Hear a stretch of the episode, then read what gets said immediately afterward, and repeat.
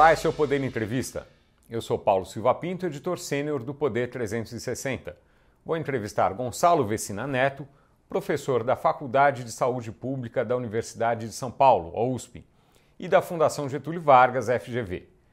Gonçalo Vecina tem 70 anos, é médico pela Faculdade de Medicina de Jundiaí e mestre em administração pela Fundação Getúlio Vargas.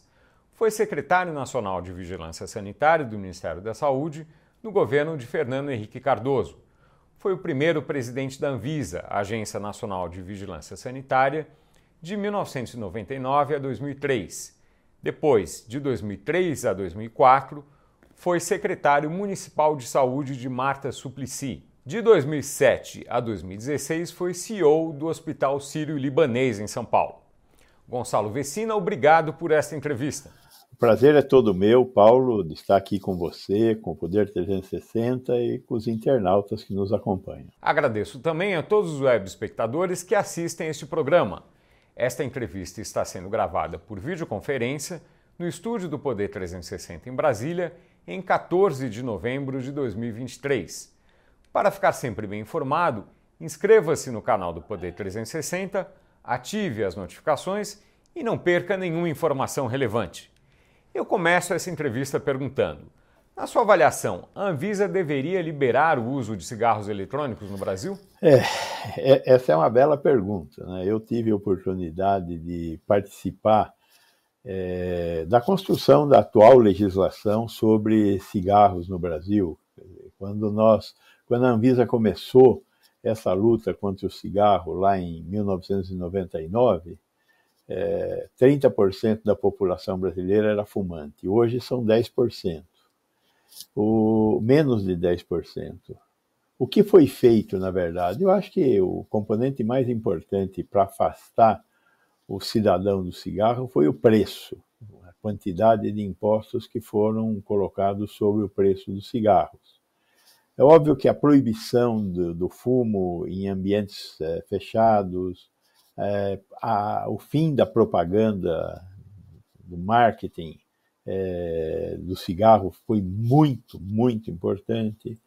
E o cigarro é um agente cancerígeno, é um agente que também, além de câncer, é, tem profundas consequências do ponto de vista cardiovascular pela ação da nicotina. Então, temos dois grandes problemas: a nicotina, que tem ação cardiovascular e é muito importante como, a, a, como fator que leva à morte, e o, o, as 4 mil substâncias que saem quando você queima o, o tabaco e que, é, que são inaladas e que são responsáveis pela presença de câncer de pulmão e vários outros cânceres. Temos um monte de cânceres que, que cânceres que são é, provocados pelo hábito de fumar.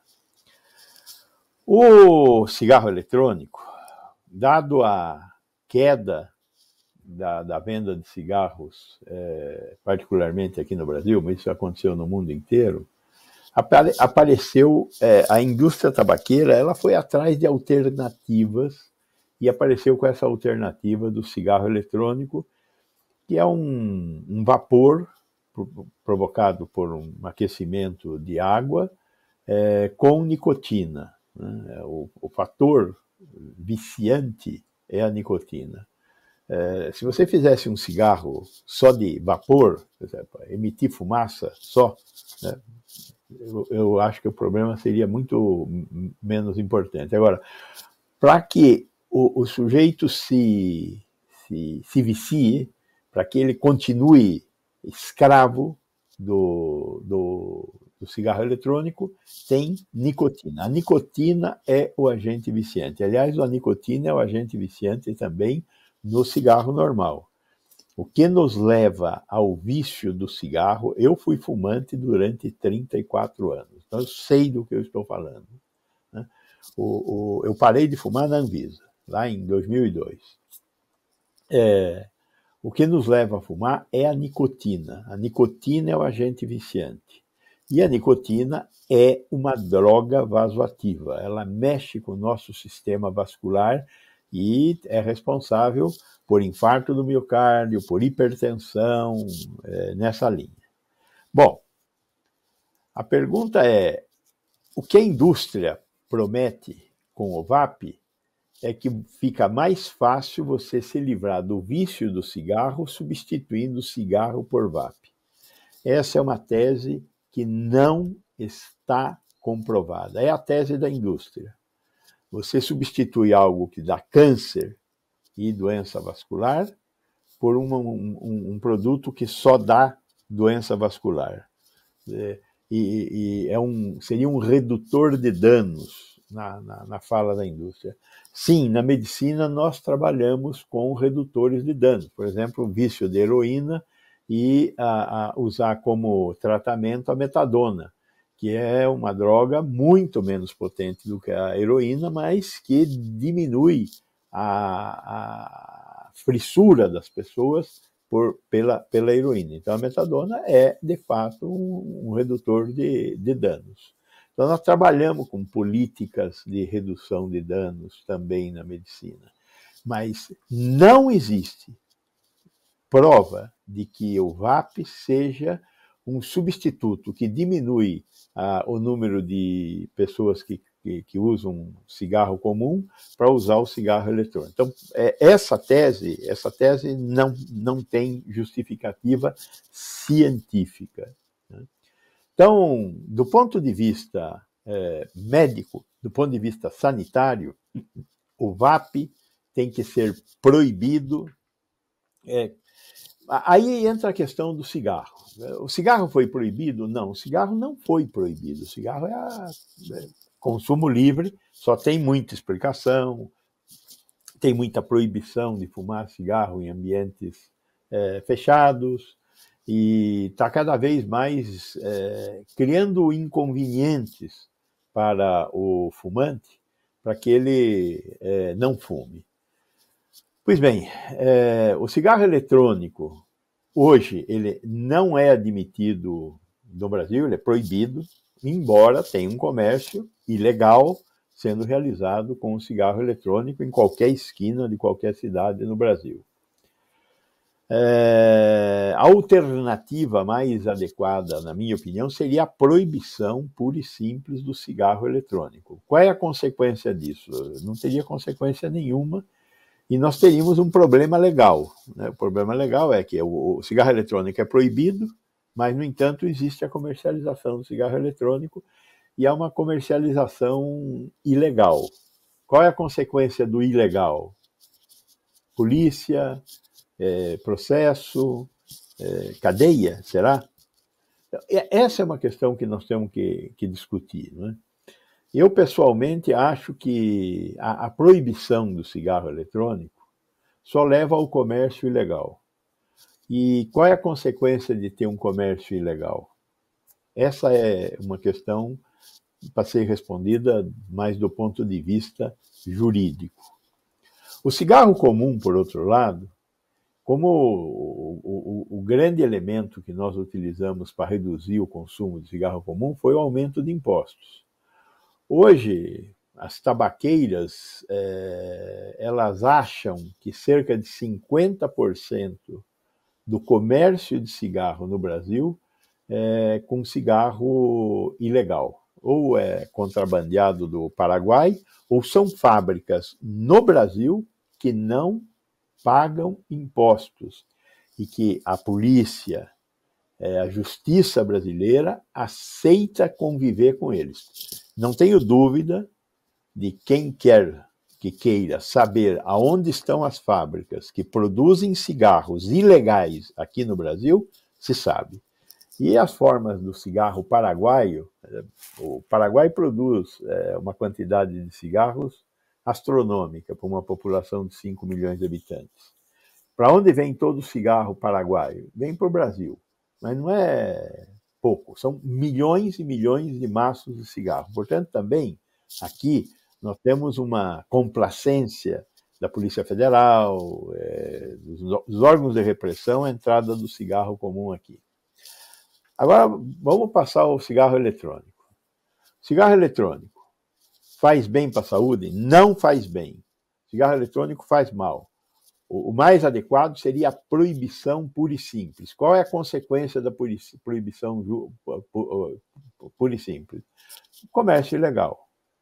Então, nesse sentido, é que eu acho que nós temos que discutir com a justiça, é, com a polícia, é, com a sociedade brasileira, é, se vale a pena manter sob controle o cigarro eletrônico ou é, proibir o cigarro eletrônico e vamos conviver com a informalidade do, do, do, do, produto estar no mercado. É, deixa eu ver se eu bem entendi. O senhor acha que seria uh, o caso de discutir a conveniência uh, ou não de da proibição do cigarro eletrônico que existe hoje, é isso? É isso. Eu acho que a proibição vai criar um vai criar não, vai manter um mercado paralelo, já porque a proibição já existe e o mercado paralelo já existe. Ponto.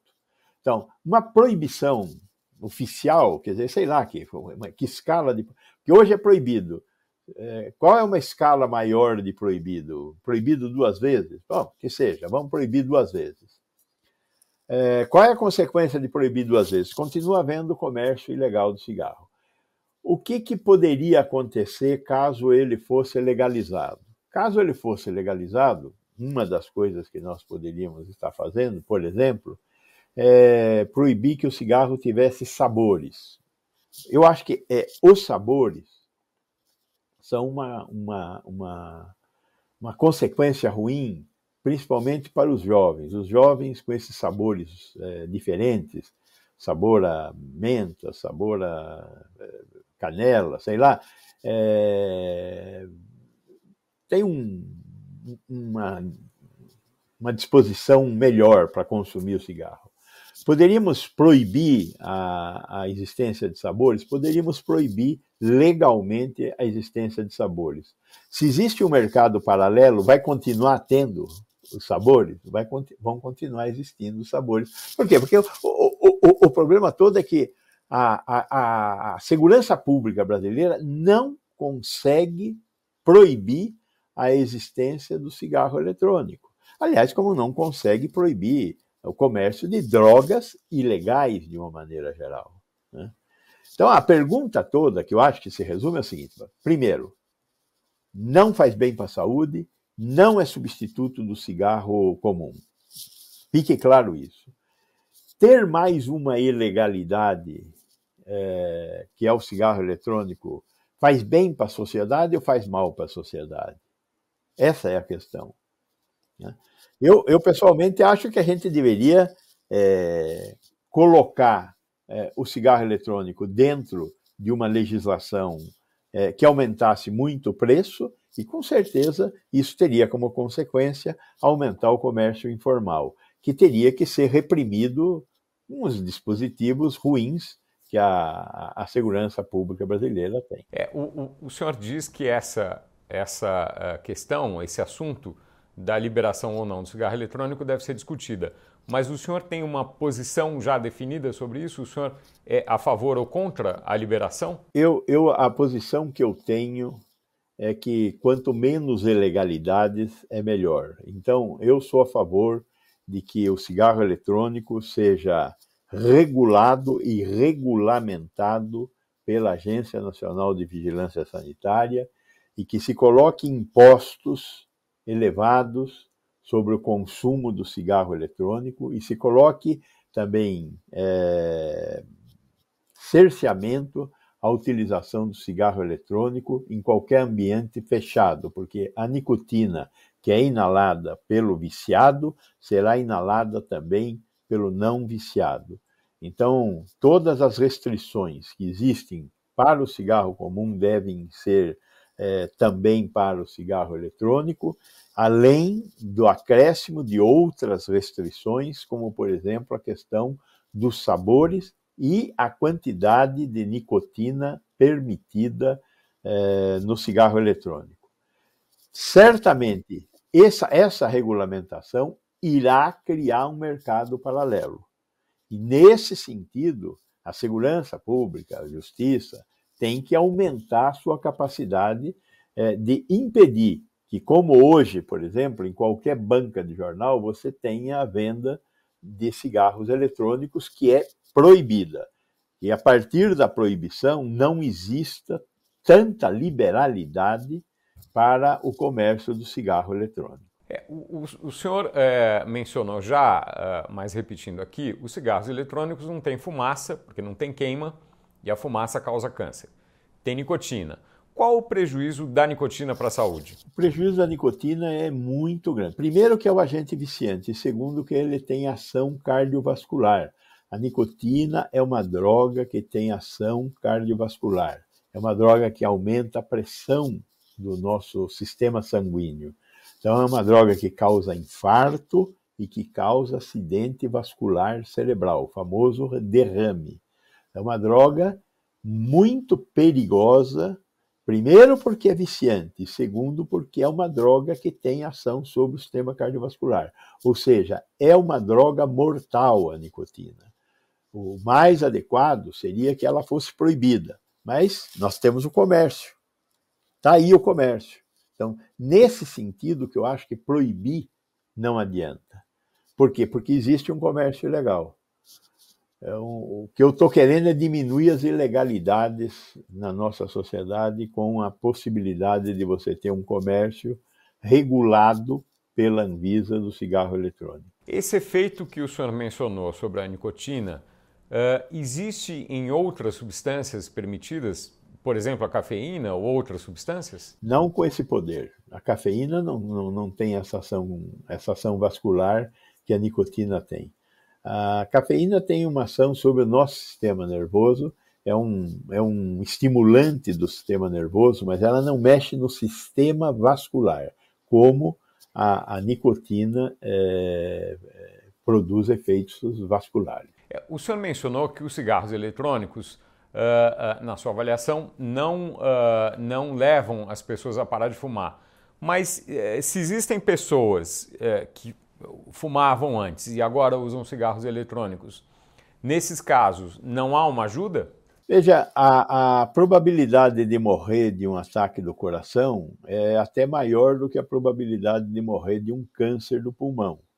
Então, o cigarro eletrônico, nesse sentido, ele não ajuda. O fato de você retirar a possibilidade de morrer de câncer é, não retira a possibilidade de morrer do coração, que é maior do que a possibilidade de morrer de câncer. É, mas só, só para entender, doutor Gonçalo, pode-se chamar de fumaça o vapor? Ou, ou fumaça seria o produto da combustão, com com resíduos de, de, de queima ali? Veja, a, a, névoa que você expira após inspirar o VAP, ela tem o efeito psicológico para o fumante é, da fumaça do cigarro. Agora, é necessária, uh, é necessária legislação sobre o tema?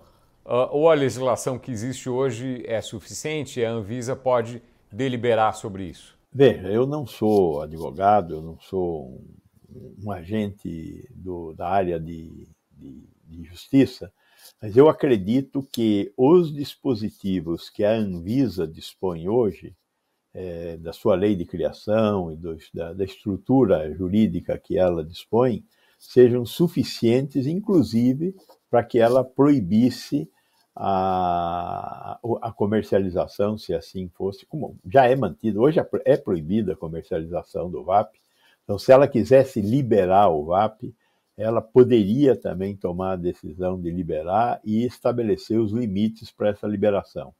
Nós temos um, um vício legisferante, né?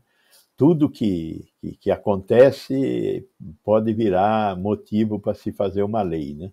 E essa é uma das razões que neste país tem leis que pegam e leis que não pegam. Né? Essas leis que são feitas muito distantes da realidade acabam não sendo é, efetivadas. É, por isso eu acho que se a Anvisa fosse comandada, quem comanda a Anvisa é o Ministério da Saúde. O Ministério da Saúde toma uma decisão de uma política pública, essa política pública é informada ao órgão regulador que aí tomará as decisões regulatórias, inclusive do ponto de vista de criar uma estrutura jurídica, uma regulamentação através da publicação de uma, de uma norma escrita, como são as RDCs. Então, a Anvisa poderia fazer isso. No entanto, essa, esse comando, até o momento, não foi expedido pelo Ministério da Saúde, que tem espinhos suficientes para trabalhar já hoje, para não se meter em mais esse. Né? Mas, de qualquer forma, a Anvisa poderia tomar a decisão, ou não sei como é que a senadora iria encarar se a Anvisa tomasse a frente de uma determinação que está sendo discutida no Congresso, que tem importância para a carreira da, da senadora. Né? Agora, já estava sendo discutida antes da Anvisa, né? É, esse tema tá, está em análise pela Anvisa. A Anvisa tem, portanto, uh, se eu bem entendi, uh, desculpa, a Anvisa tem a prerrogativa de, uh, de deliberar sobre o assunto independentemente de, de decisão do Congresso, é isso? Veja bem, é, aqui parece um detalhe, mas não é um detalhe. A Anvisa é um órgão do SUS.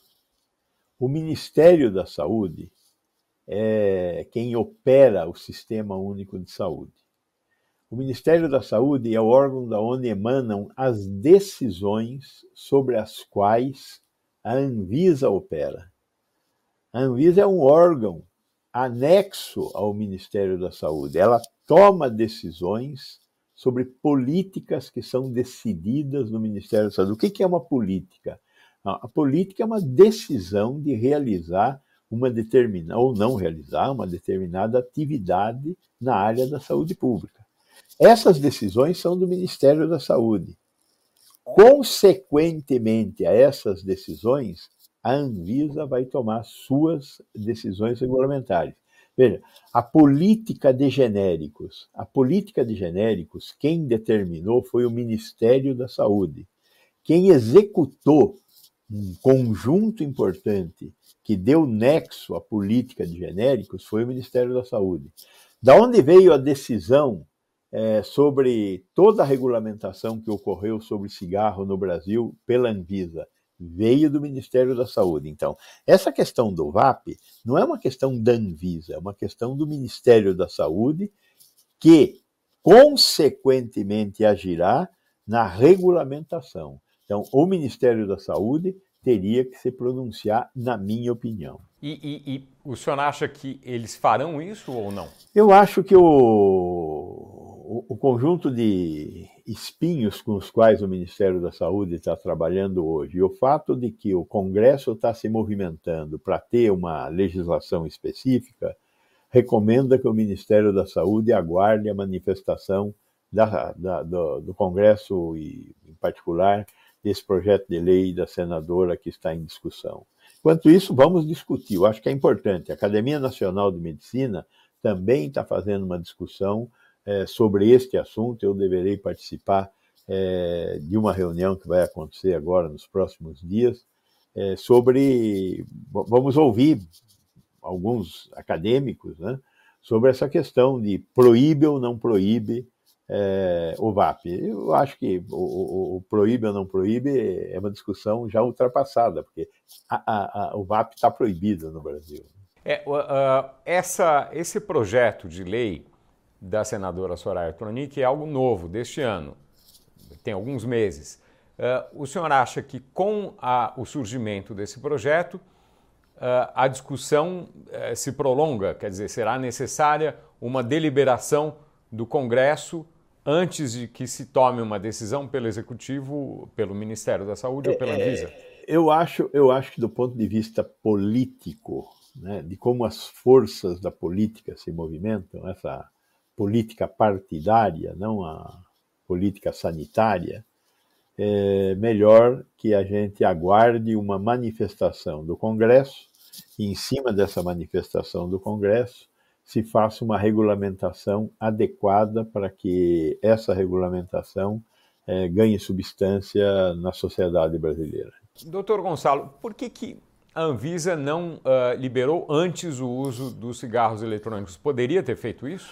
Ela poderia ter feito isso. Ela tem, eh, na minha opinião, não sou um jurista, já disse, na minha opinião, a Anvisa tem os instrumentos legais suficientes para liberar ou não liberar a utilização do cigarro eletrônico, como qualquer outro tipo de é, produto fumígeno. Né?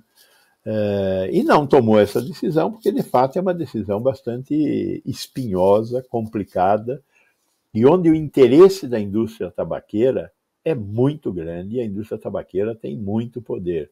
Qualquer decisão seria duramente criticada pela sociedade. Mudando de assunto aqui, a gente já falou bastante de cigarro eletrônico. O senhor foi responsável por políticas de vacinação. Qual a sua avaliação sobre o sistema de vacinação no Brasil atualmente? Não, eu acho que temos, temos dois problemas. Um problema é produção, outro problema é uso. O problema é produção, nós temos que ter uma política de produção de vacinas mais ativa. Veja, nós paramos de fabricar várias vacinas. Nós paramos de fabricar a BCG, nós paramos de fabricar a tríplice. É, nós temos que voltar a fabricar essas vacinas. Por quê? Porque o Brasil é um grande consumidor. Nós somos 200 milhões de habitantes. E como é um grande consumidor, não necessariamente os, os produtores que existem hoje no mundo têm capacidade de atender nossa demanda é, por causa do volume. E com certeza, quando nós temos um evento sanitário como foi a pandemia, é, nós vamos ficar numa fila que, no nosso caso, significou. É, era um, uma situação em que o governo também teve pouco interesse em comprar vacina, mas nós ficamos de janeiro a julho é, de 2021 esperando a, a, Pfizer ter condição de entregar vacinas para o Brasil. Se nós fôssemos produtores de vacina, como foi o caso da vacina do Butantan e da vacina da AstraZeneca, nós recebemos a vacina do Butantan já a partir de janeiro, a da AstraZeneca a, a, a partir de abril. É, que poderia ter sido antecipada também se, se o governo tivesse apoiado adequadamente a Fundação Oswaldo Cruz. De qualquer forma, o que, não, o que eu estou dizendo é o seguinte: existem vacinas, existem produtores de vacina no Brasil, particularmente Fundação Oswaldo Cruz, através de Biomanguinhos, e o Instituto Butantan e Fundação Butantan. São, são capacitados, têm tecnologia para produzir vacinas. O que eles precisam? Precisam de encomendas. Encomendas tecnológicas, inclusive para ir buscar acordos tecnológicos fora do Brasil. Hoje, quem produz vacina de RNA mensageiro é, são duas grandes empresas, uma nos Estados Unidos, a Moderna, e a outra também nos Estados Unidos, que é a Pfizer. Pois bem, como é que faz para aprender a fazer vacina de RNA mensageiro, que eu tenho certeza que tem uma, uma imensa possibilidade de vacinas é, pela frente, como nós tivemos com as vacinas de vírus inativado, com as vacinas é, de, é, de outras tecnologias, como essa tecnologia da vacina da AstraZeneca, de vetor viral. E, e como é que faz para aprender a fazer vacina de RNA mensageiro? Eu preciso pegar um dos dois institutos e, e, e outorgar a eles uma ordem para que eles façam um acordo tecnológico com uma dessas duas grandes empresas que produzem vacinas de RNA mensageiro. Vai ter que pagar royalties, como pagou o, a, o Butantan, a, a, Sinovac, como pagou a, a, a Fiocruz, a, a, AstraZeneca, com certeza vai ter que pagar royalties. Mas nós poderíamos ter uma produção local, com capacidade de atendimento ao mercado local, inclusive de exportar também para a América Latina, para a África, como nós fazemos, por exemplo, hoje com a vacina da febre amarela. Então, tem um espaço importante que precisa de decisão política do Ministério da Saúde e de outros órgãos envolvidos com ciência e tecnologia, importação, exportação, comércio é, do governo federal. A, a sua experiência profissional une medicina e administração. É, qual seria o custo disso? O senhor tem ideia? É, é óbvio que vamos ter que ter investimentos para a produção de, de, de, de nova, novos agentes para vacinação. Esses investimentos seriam muito rapidamente recuperados com o que nós eventualmente economizaríamos comprando vacina fora do Brasil e mais, ao, aumentando a qualidade de vida dos brasileiros com um acesso mais rápido a vacinas no Brasil. Hoje, por exemplo, Butantan está fabricando a vacina do HPV. Qual é a consequência da vacinação da HPV? é, dentro de 10, 15 anos, se nós conseguirmos vacinar a nossa população infantil hoje, nós vamos ter o fim do câncer de colo uterino e provavelmente o fim do câncer de pênis no, no, no, nos meninos. É, qual é a consequência econômica do fim do câncer de colo uterino, que hoje é o terceiro câncer que mais mata mulheres? É imensa. O investimento feito para o Butantan comprar é, o conhecimento da Merck é, foi importante? Foi importante. Foi pago pelo Ministério da Saúde? Foi pago pelo Ministério da Saúde. Hoje o Butantan está é, no caminho de, dentro de alguns anos, entregar uma vacina 100% feita no Brasil que protege contra o papiloma vírus.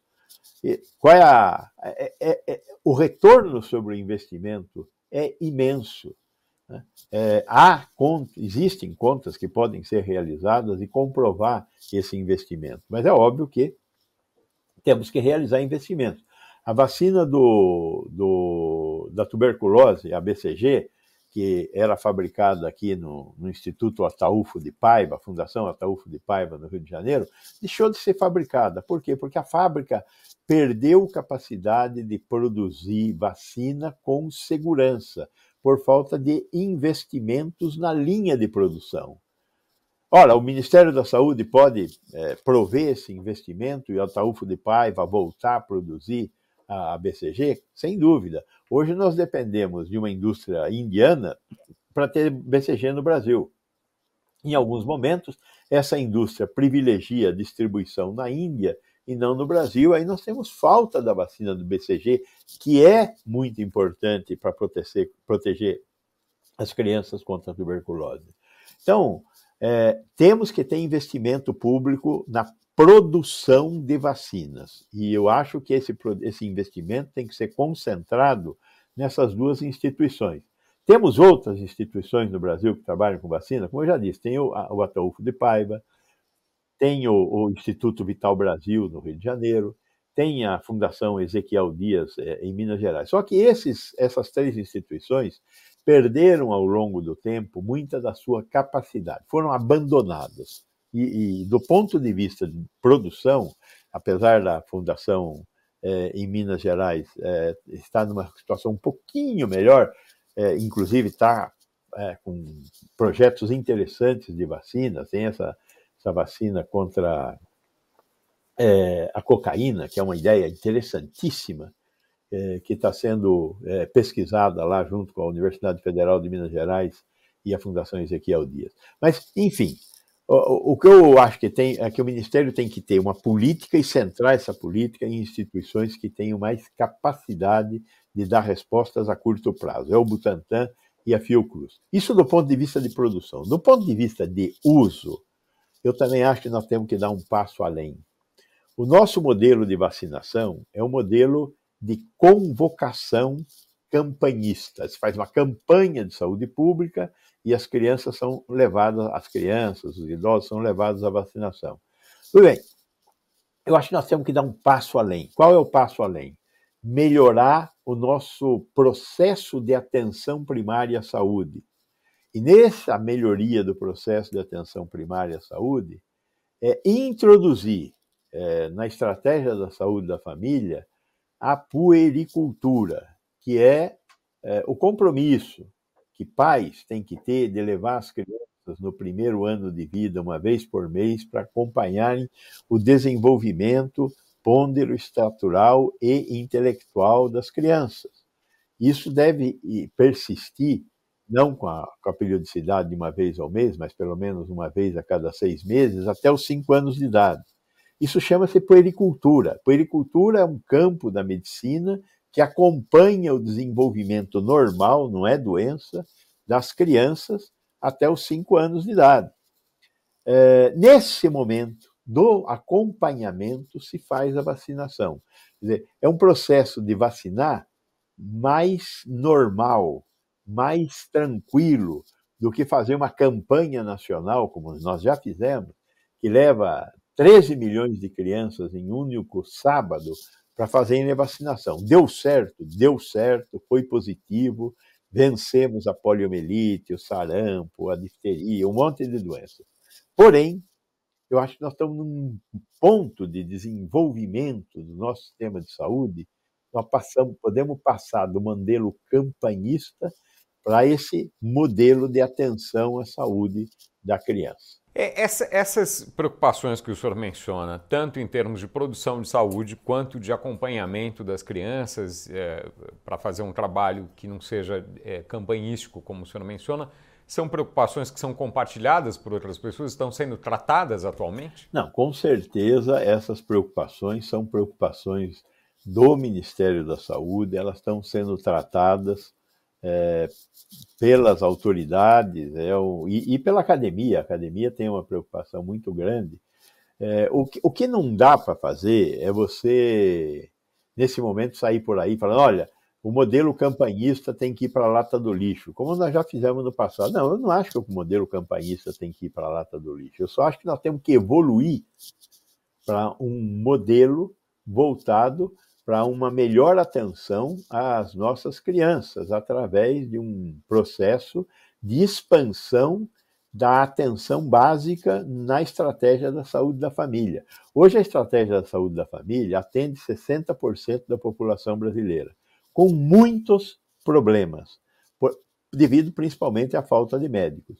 O Mais Médicos está conseguindo dar dar uma resposta mais adequada a essa falta de médicos, principalmente na periferia das grandes cidades e nos locais mais distantes. Então, eu, nós estamos no caminho para resolver o problema da existência de médicos e estamos no caminho para aumentar a cobertura da atenção primária à saúde através da estratégia da saúde da família.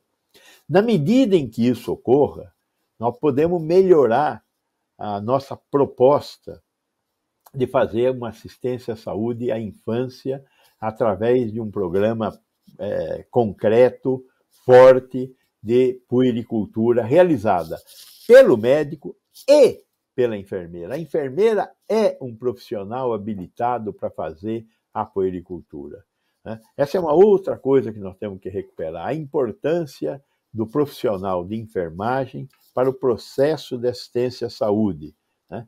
É, longe dessa bobagem do, do, da lei do ato médico, que diz que só o médico existe como profissional de saúde e o resto é tudo serviçal do médico. Acho que nós temos que recuperar a importância da enfermeira e dos outros profissionais da saúde para nós compormos um sistema de saúde que dê melhores respostas para as necessidades de toda a população.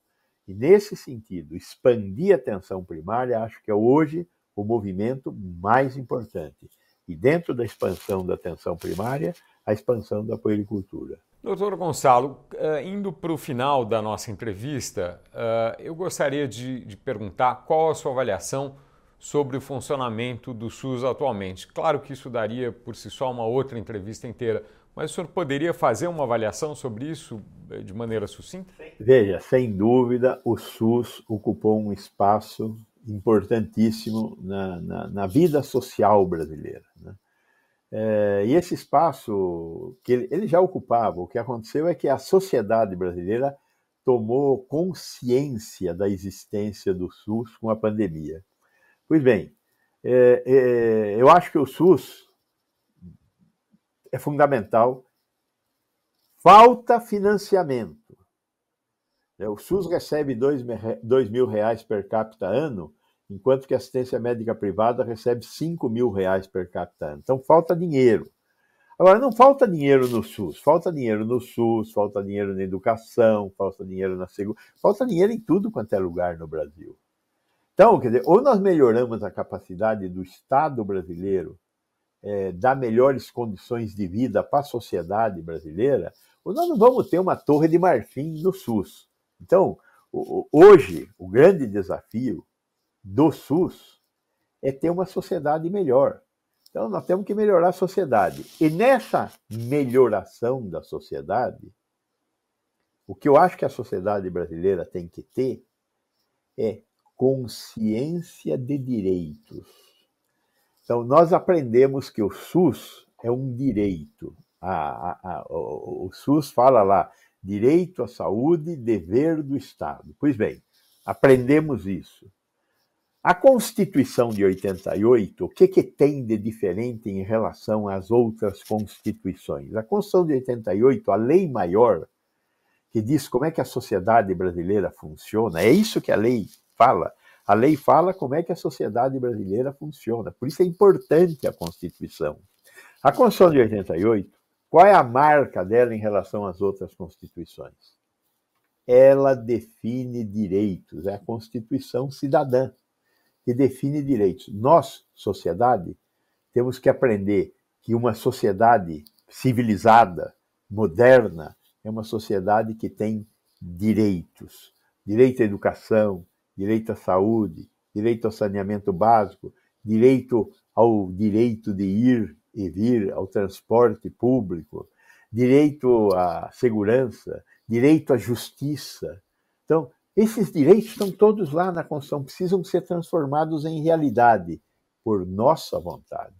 Então, o que eu acho que neste momento está faltando para nós brasileiros é nos assenhorarmos dos nossos direitos e eleger pessoas que se comprometam com esse nosso com essa nossa vontade de ter direitos que sejam cumpridos é, pelo Estado brasileiro. Doutor Gonçalo Vicina, algum tema que não tenha sido discutido aqui sobre o qual o senhor gostaria de falar? Não, eu acho que o mais importante que nós discutimos aqui foi essa questão dos direitos, e eu acredito que os nossos internautas é, estejam todos dispostos a lutar para que os direitos se, sejam estabelecidos e que nós caminhemos para uma sociedade mais civilizada. Chega ao final essa edição do Poder Entrevista. Em nome do jornal digital Poder 360, eu agradeço ao Dr. Gonçalo Vecina. Muito obrigado, foi um imenso prazer estar aqui com o Poder 360 e com você, Paulo, e os nossos internautas e continuo à disposição. Um grande abraço. Agradeço também a todos os web espectadores que assistiram este programa. Esta entrevista foi gravada por videoconferência no estúdio do Poder 360 em Brasília em 14 de novembro de 2023. Para ficar sempre bem informado, inscreva-se no canal do Poder 360, ative as notificações e não perca nenhuma informação relevante. Muito obrigado e até a próxima!